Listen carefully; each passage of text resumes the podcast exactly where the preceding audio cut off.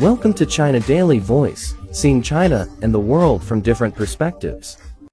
An incident in which a suspected rat's head was found in food at a canteen at the Jiangxi Industry Polytechnic College in Nanchang, Jiangxi Province, has continued to spark controversy. On Saturday, a joint investigation team issued a notice on the incident saying that it will promptly announce its findings after the investigation. The team consists of members from Jiangxi's provincial departments of education and public security, the Provincial State-Owned Asset Supervision and Administration Commission, and the Provincial Market Supervision Administration, local media reported.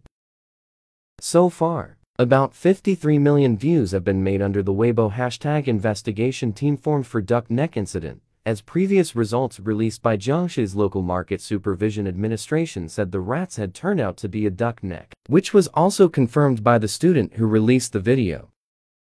On June 1st, a video titled A Suspicious Rat's Head Found in Food at a Collage in Jiangxi went viral on social media. On June 3rd, the college's official Sina Weibo account issued a statement in response to the incident, stating that the object in the food had been confirmed by the local Market Supervision Administration to be a duck neck. The student who initially found it also said in a written statement that it was identified as a duck neck. However, many people in news media, including the China News Service Online, questioned the statement and asked, What is the white strip-like object in the picture? Is it a rat's tooth? What is the long, thread-like object that is suspected to be from a whisker? What is the basis for determining that it is a duck neck?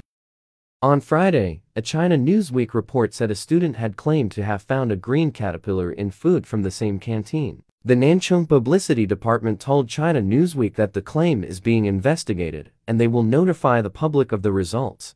Although the canteen continued to operate normally after the incident, fewer people are using it. Instead, many students have been seen receiving takeout deliveries at the entrance of their dormitories, according to Top News, a media outlet based in Henan.